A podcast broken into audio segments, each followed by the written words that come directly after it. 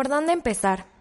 Ciertamente es complejo poner en palabras cosas que tu ser comprende, pero que no alcanza a explicarle a tu cabeza para volverlas algo tangible y entendible para uno mismo y para los demás. Sin embargo, trataré de hacerlo para poder explicarte quién eres tú para mí. Hay miles de millones de personas en este mundo, un mundo que por momentos es muy complejo de descifrar, un mundo que a veces nos hace sentir ajenos, solos y rotos. Tú para mí eres parte de esos pedazos de mundo que me recuerdan que la vida no es ese caos que nos vendieron.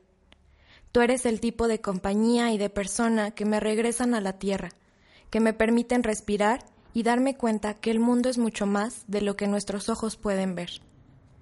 Tengo casi cinco años de conocerte, y en este tiempo me he podido dar cuenta de lo duro que intentas mantenerte en control. Aún recuerdo el primer día que lloraste conmigo, ese día en París en el que me permitiste verte tal cual eres.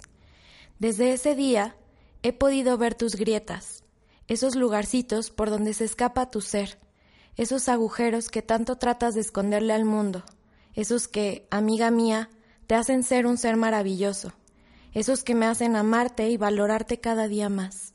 ¿Y sabes por qué? Porque esas grietas me recuerdan a mí también y me hacen sentir real, y me permiten ser vulnerable y me permiten ser quien soy contigo. Qué curioso que lo más roto de nuestro ser es lo que nos termina conectando con los demás, es lo que nos permite ser reales, bajar la guardia y ser uno con el otro.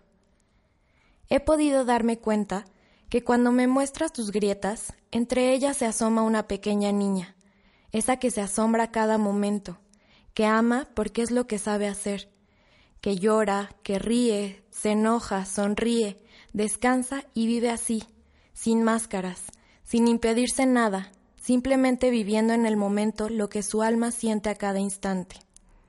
¿Quién eres tú para mí entonces? Eres mi amiga, un ser humano real y magnífico que muere por entregar todo ese amor que lleva por dentro, un amor que yo te pediría no te niegues a ti primero. Eres mi amiga, y como tal te sigo eligiendo, no porque seas perfecta o nunca cometas errores, al contrario, te sigo eligiendo como parte de mi vida porque eres real y porque eres imperfecta, porque eres tú y porque eso es suficiente, porque me permite ser yo contigo, ser real y ser imperfecta, porque me permites reafirmarme justamente que ser así también es suficiente. Eres la mejor compañera de viaje, literal y metafóricamente hablando. Eres fuerza y descanso al mismo tiempo. Vaya, que el único pero que te pongo son tus gustos musicales extraños, pero así también te quiero.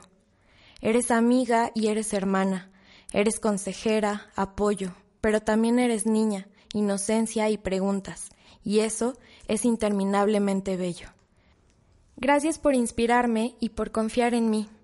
Este es un claro ejemplo de que a través de ti y de tu belleza nos permites a otros también encontrar la nuestra, y no desde lo perfecto, inamovible y certero, sino desde lo real, lo cotidiano pero incierto, desde la luz interior que se asoma también en nuestras grietas, esa luz que podemos compartir también con la tuya. Estoy orgullosa de ti y de la persona que eliges ser cada día.